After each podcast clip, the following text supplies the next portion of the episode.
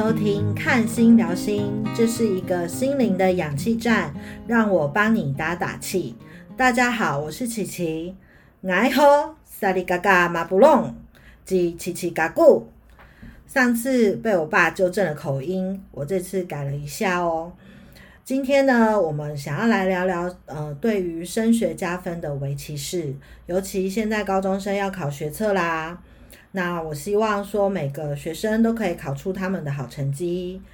今天呢，呃，邀请了一个来宾，他在学校服务了很多年，我们欢迎王老师。大家好，我是王老师。王老师，你看到呃标题会不会想到一首歌？会啊，之前很多人朗朗上口，都会唱啊。我们不一样。对啊。当我在学生的时候啊，最希望的事情就是可以跟其他同学一样，我不希望我特别突出。可能因为我比较没有自信，呃，有的时候我会因为家境或者是原住民的身份，好，老师也许都会对我比较关怀。虽然这样没有不好，就是小时候其实我会特别的有压力。可能是我自我感觉不良好，当时会觉得，诶，我好像跟其他同学不一样。那我成长的过程呢，其实对升学加分这件事情没有特别的感觉。可能因为我遇到的同学不会因为我的身份或是家境，呃，有所揶揄或者是嘲笑。那基本上学生时代其实过蛮顺利的。然后倒是出了社会，我才真的感觉到社会氛氛围上啊，会对原住民有一种隐而不显的嗯围歧视的感觉。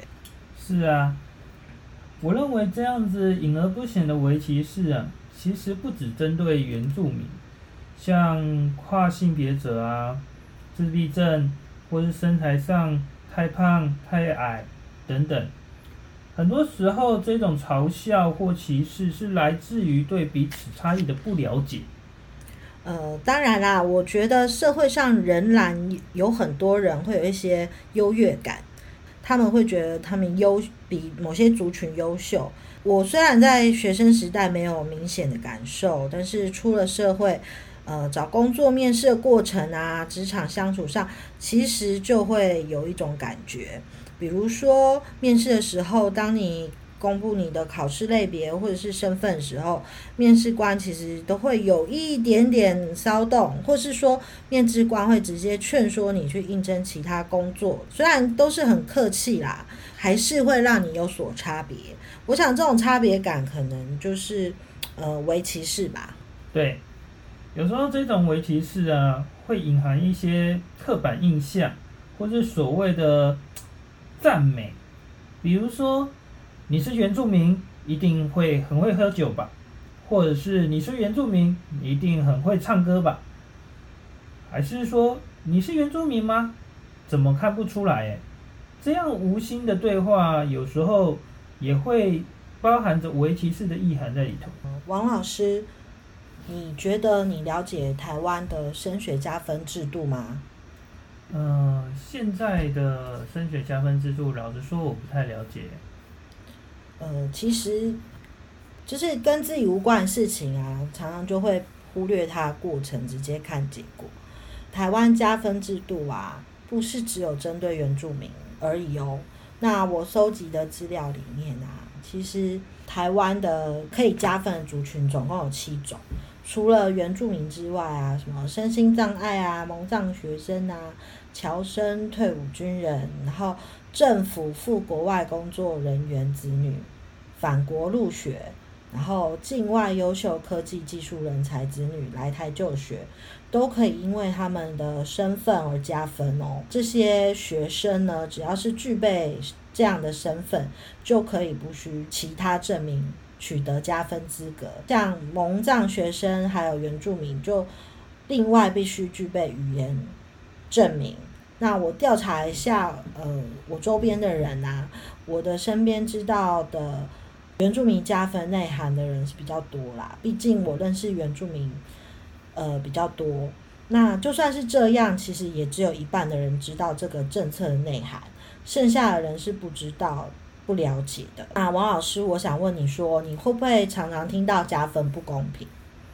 有啊，一般学生对于原住民为什么可以加分，通常都会有一种相对的剥夺感。我想问另外一个问题，就是说，那你会觉得，呃，侨生、蒙藏学生，还有什么副政府副外工作人员子女、境外优秀科学技术人才子女来台就学，可以加分，会有剥夺感吗？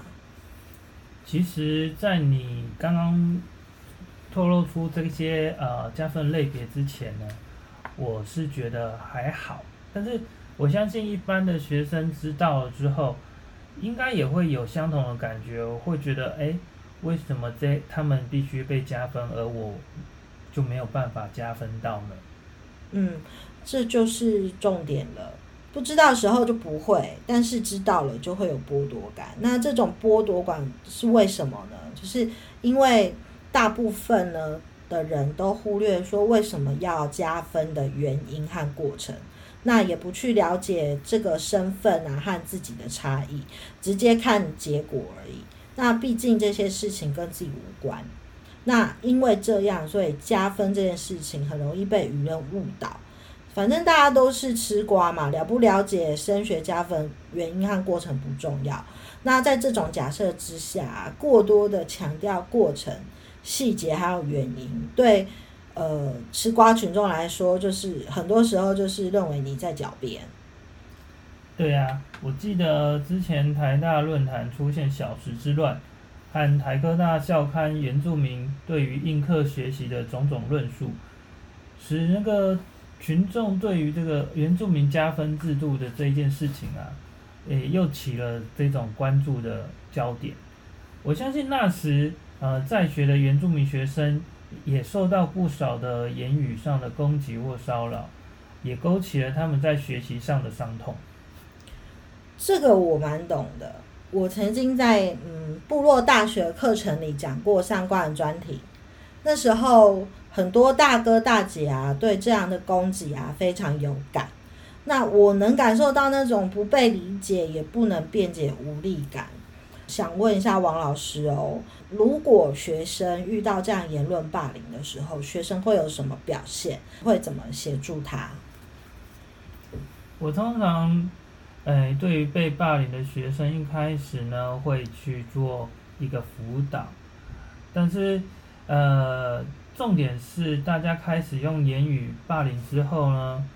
就会开始从人生的角度去攻击他，而不是以这个事实的真实面去理解。那这个时候被霸凌的孩子就会越来越退缩，越来越沉默。这时我会了解双方的想法，若是有误解的话，就会给予导正。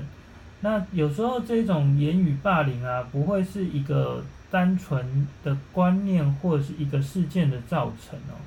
很多时候是不断的呃累积呃刻板印象或是误会所造成的，有时候可能会跟孩子家庭的呃是有关联的，很难很难归咎于单一的原因，像社会上对于呃原住民刻板印象啊为歧视啊，很多都是来自于非自愿性的误解累积啊。要一一消除啊，可能就是要靠社会啊，靠大家互相理解啊。我觉得在教育层面上啊，也是需要说呃，去累积这样子的公民素养啊，多元文化的教育的这种内涵，才能慢慢的去做改善这个动作。嗯，王老师见解我蛮喜欢的。呃，因为工作的关系啊，我常常协助相关单位撰写原住民加分新闻稿。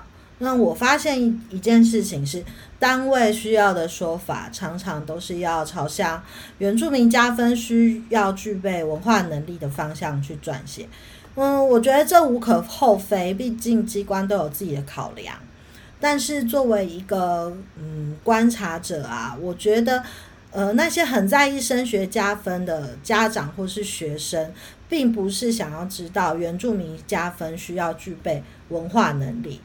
而是根本不能理解这这个族群的差异和加分的背景。我甚至呃觉得说这两件事情，连身为原住民的我们都不太了解。因此这件事情也不是靠几则新闻稿就能交代的。若是能从教育的过程内，用公民素养教育的方式，能够让大家解除各族群的差异，还有各种升学制度的过程，我想应该能减少原住民在学习过程中除了课业压力外，需背负的社会原罪的压力吧。嗯，面对歧视这件事情啊，呃，这社会上是不不能避免啦。毕竟这是一个多元的社会，一定有强势的族群和弱势的族群。其实十二星座面对歧视这件事情，都会有不同的反应哦。那大家可以看看自己的太阳、金星、水星的组合。那太阳代表自我，金星代表价值观，水星呢可以想成我们的思考模式。那大家可以借由这三颗星的组合，检视一下自己面对事情的态度，会有什么样的优势和劣势。那这次我把十二星座分成三组，分为基本星座、固定星座还有变动星座。那基本星座呢是母羊、巨蟹、天平、摩羯座。那固定星座是金牛、狮子、天蝎、水瓶座，变动星座呢是双子、处女、射手、双鱼座。那首先我先讲说基本星座，那我觉得呢，基本星座的人啊，其实会比较老实一点点，那自尊心可能会比较高，反应会比较直接。如果会面对这这种嗯。面对到这种不受尊重的情况下呢，对长辈或者是长官可能会用沉默或是忍耐的方式面对他。那面对平辈或是晚辈，可能会直接去纠正或是辩论。总而言之呢，这组的人就算呃不发作，一定也会让人觉得他不会很高兴。再就是固定星座的人。那我觉得呢，固定星座的人呢，他属于那种呃自信哪里来的类型。那这组的人啊，对于自己的界限会很清楚，只要人家不侵犯他划定的界限里面，他可以在他的世界悠游自在。因此，对于歧视这件事情啊，他的内心可能觉得会说：“哎，这是歧视。”但是若没有实际造成他的困扰，可能。他们没有什么心理上的影响，那可以跟大家分享一个例子，就是我同事他的儿子，他儿子是金牛座啊。那在前几年考大学的时候，也有遇到同学在揶揄他考试加分这件事情。那他儿子反应就很淡定，就是呃，他讲他的啊，但是我还是会加分啊。那其实我觉得这种心理建设蛮棒的。大概也只有金牛座可以说得出来这样的话。那不过固定星座也不是那么好好欺负啦。但是你一旦直接踩踏它的界限，其实它的呃反作用力是会蛮惊人的哦。那再来就是变动星座。那变动星座呢，我觉得会比较用一种粉饰太平或者是转移焦点的方式来面对。呃，一些不尊重或者是歧视的呃言论啦，但是不代表说他们不会在意或是不会受伤。那这组人有时候可能会比这比基本星座人更爱面子，可能会想用这样的方式掩饰他自己的伤害。不过有的时候啊，我觉得面对歧视啊，还是要正面的画出界限，然后要好好的表达自己的想法比较好哦。那以上就是呃，我觉得十二星座会面对歧视会有的态度。那大家不知道大家会不会对星座有更了解？今天的内容呢是配合了学测，那我们来讲讲升学加分的歧视。那围歧视呢也不只是针对族群而已啦。在生活中啊，我们对家庭成员哈都会有一些围歧视的存在。那也许现阶段我们没办法消除一切的歧视，但是我们可以强化自己的自信心和信念，才能影响我们的身边的人。最后呢，王老师是不是给我们一些鼓励呀？嗯，经过今天的对谈之后呢，对于加分啊、围歧视啊，我也有了更深一层的了解。以后啊，如果我遇到这些类型的孩子，他们遇到这些啊围棋式的部分呢、我可以试着用这样星座的角度啊去进行辅导，相信呢他们应该会更感兴趣，然后辅导也能够更顺利。那我们就讲到这里哦，谢谢王老师。今天的内容呢，我是参考 Y Y Life Garden 的讲义，那还有网络新闻报道的资料。那感谢我身边的朋友帮我做问卷。那如果大家对星座有兴趣，可以加我的 FB，FB 的资讯呢会放在我们下面的资讯栏。那谢谢各位听众的收听，拜拜。拜拜。